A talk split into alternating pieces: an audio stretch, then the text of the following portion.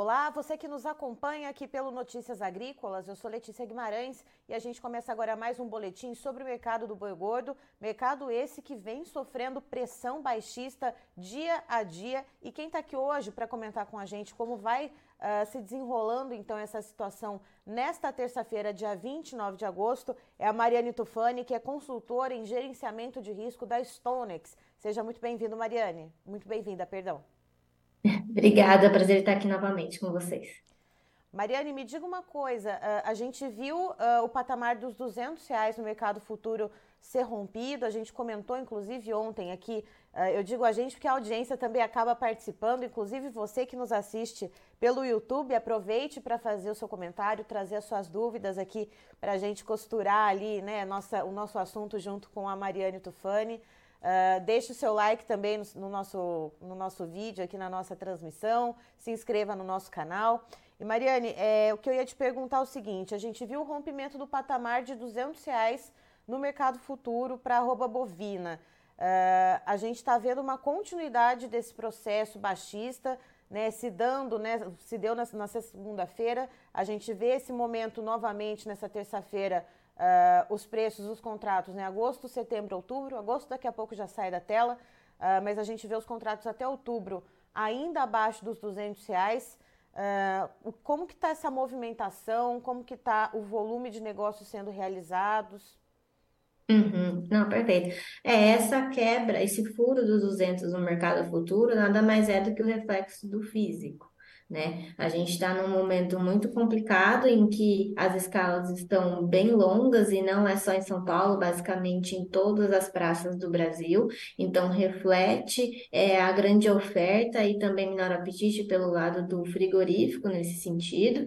E a gente já está observando né? Não só nos mercados futuro, mas também se a gente for ver físico em São Paulo, abaixo de 200 também, né? Então a gente está vendo aí o indicador CPEA em 199 alguns quebrados. A gente viu hoje negócios acontecendo é, em 190 padrão China em São Paulo também. Então assim é um não sabemos ainda se vai ser um, um, cenário geral ou se foi um negócio pontual, mas a gente observa que ainda assim tem esse, esse mercado pressionado aí para a roupa do boi gordo.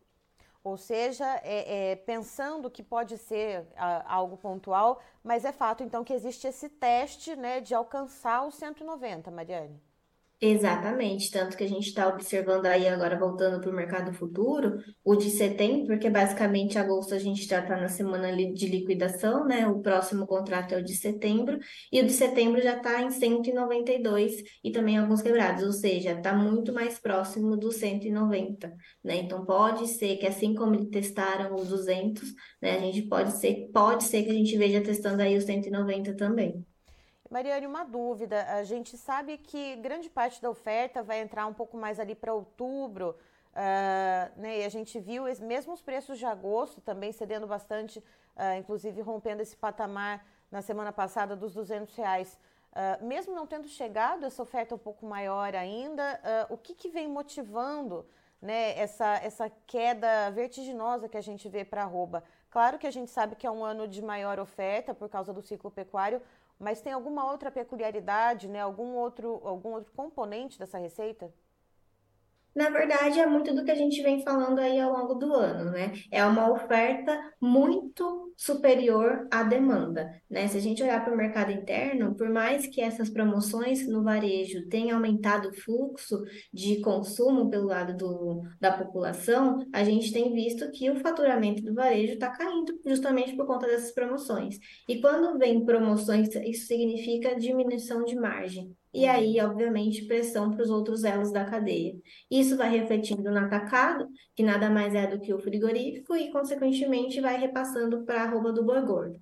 Quando a gente olha pela outro fator aí da equação, que é o mercado externo, ainda bem que a gente está tendo aí um volume constante a sendo exportado aí para os nossos principais parceiros, né? Destaque aí para a China, então a gente está exportando numa média aí de 40 mil toneladas por semana, então está permanecendo estável. O problema também está sendo o quê? O valor que está sendo comercializado para esse país, que está aí a, basicamente a 35% mais baixo do que a gente viu no, no ano passado. Então, é, em resumo, é um esmagamento de margem que está sendo repassado principalmente para a arroba do boi gordo, com mais intensidade.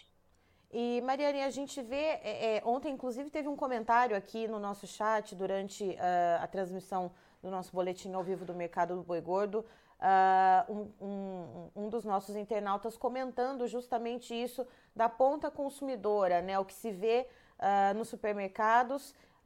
e ele comentava assim, com a paleta bovina a 30 reais o quilo, como é que vai ter alguma melhora né, no preço da arroba?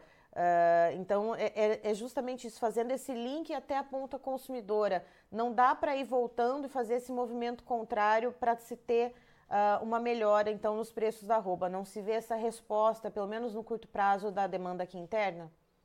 Exatamente. É, como eu falei, é muito mais o fluxo para tirar esse estoque remanescente, ou seja, que já temos há algum tempo, então isso ajuda pelo menos a enxugar esses estoques e vir uma nova leva de originação aí de carne. Então a gente poderia ver pelo menos uma estabilidade nos preços quando esses estoques finalmente pararem. Mas, como você comentou até no início da nossa entrevista, é que é, a gente não está ainda nem no maior oferta do ano, né? Pensando aí em confinamento para o segundo giro. Então, vai vir mais animais ainda. Então, isso nos preocupa que, beleza, a gente pode ter um, um julgamento de estoques, mas ainda assim tem muito animal para ver. Então, nesse curto prazo, a gente não consegue enxergar fatores suficientes para que façam com que a arroba suba de maneira é, significativa novamente. Ou seja, a gente está trabalhando ali nesses patamares uh, em, algum, em alguns contratos ou em algumas localidades, em algumas praças, ali um pouco mais perto dos 200, algumas uh, um pouco mais perto dos 190.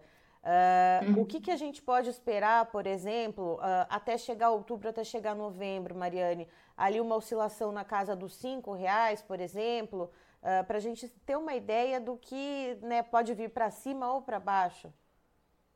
Bom, é muito difícil porque a gente é, entender qual que vai ser a, a intensidade da queda, porque se a gente for pensar, há um mês atrás já caiu mais de 40 reais, e é um período curto. Em 15 dias chegou a cair mais de 15 reais. Então, assim, é, dependendo do momento, ele pode cair de 5 reais, 15 reais, até 30, né? Dependendo do prazo que a gente está analisando. Mas espera-se que possa, é, e infelizmente, recuar mais um pouco.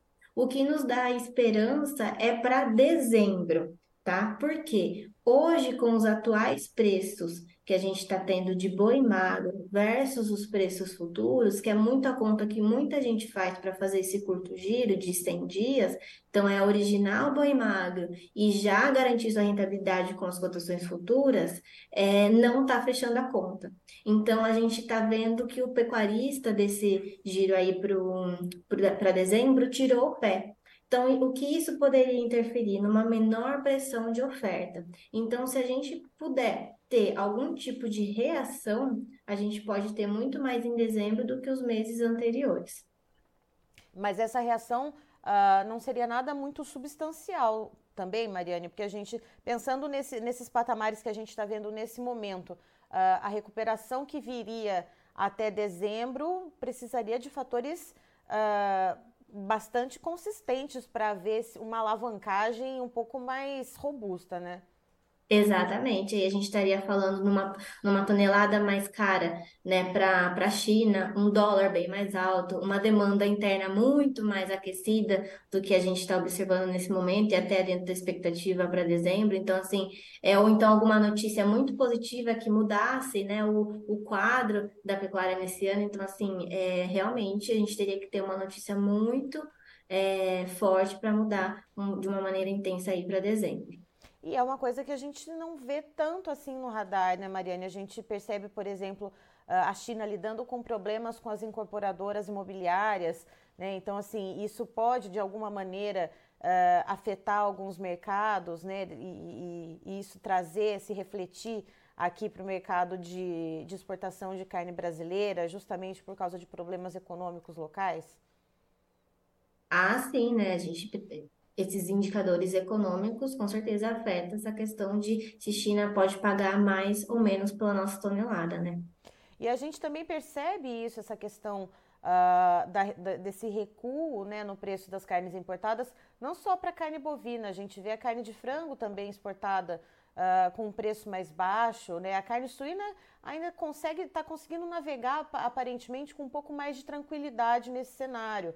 Uh, mas seria também a carne de frango, Mariane, pelo menos aqui no mercado, mercado interno, perdão, uh, um outro fator que ajudou a, a comprimir ainda mais esse preço da roupa do boi?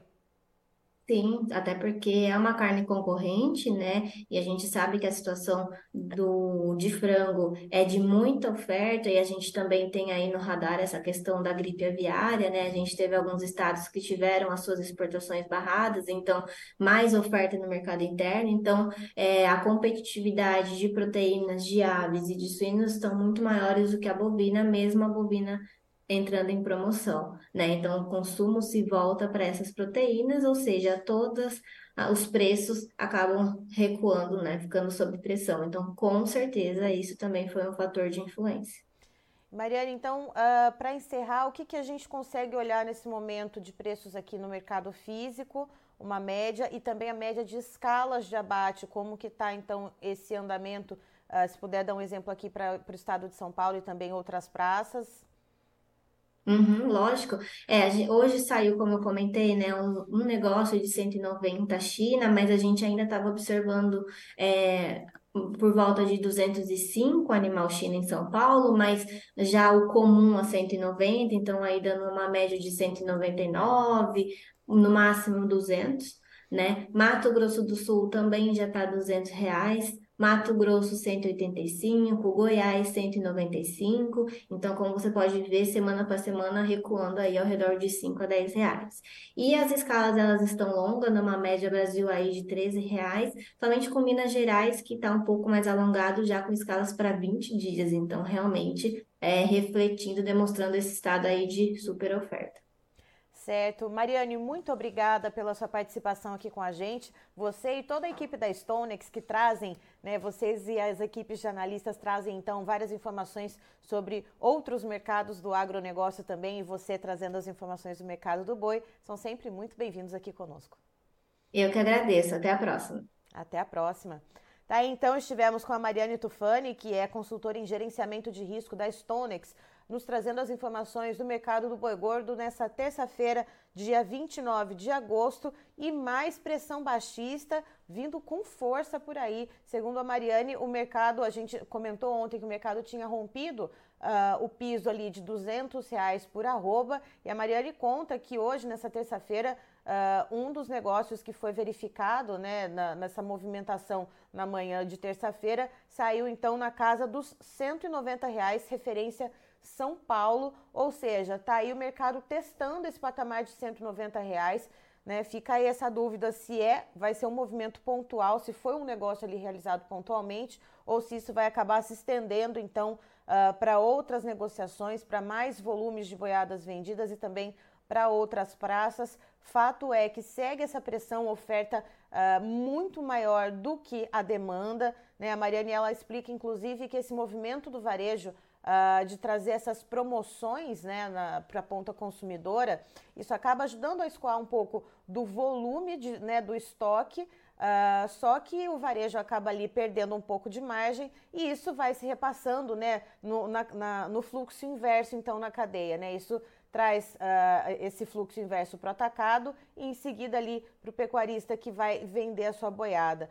O que a Mariana explica é o seguinte, que a gente também não está nem no maior momento de oferta e está vendo já essas quedas bastante vertiginosas. O que ela traz para a gente de que pode haver um ponto ali de melhora nos preços é para dezembro. Então, o pecuarista ali que estaria planejando né, uh, o boi ali terminado para o mês de dezembro deve dar uma segurada né, nessa, uh, nessas aquisições. Então, para poder levar esse boi até a terminação, até para a oferta em dezembro. Então, pode haver uma melhora nos preços, mas claro, né, se a gente está vendo esses patamares agora uh, abaixo dos 200 reais, tentando chegar num piso de 190 reais até chegar em dezembro, a não ser que aconteça alguma, algum fator muito uh, consistente, muito fora da curva para o mercado, né, essa melhora para dezembro ela não deve ser tão vertiginosa assim.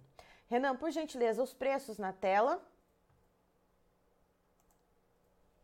Vamos lá então, contrato agosto que já já sai da tela, que entra em liquidação, a gente vê um recuo de 0,10%, valendo R$ 197,80 a arroba bovina na B3, a Bolsa Brasileira. Para setembro, a gente vê aí, ó, trabalhando perto, muito mais perto do 190 do que do 200, como a gente estava trazendo as informações junto com a Mariane. Uma queda de 0,44%, valendo R$ 192,55. Para outubro, o patamar também abaixo dos 200 reais, uma queda de 0,73%, valendo R$ 196,65 arroba bovina. E o vencimento de novembro, a gente vê queda também de 0,85%, cotado em R$ 203,55. E a referência do boi gordo do CPE, referência essa do final da tarde de ontem, segunda-feira, dia 28 de agosto, a gente vê um recuo de 0,33%, valendo R$ 199,25. Eu encerro por aqui, já já tem mais informações para você, então fique ligado.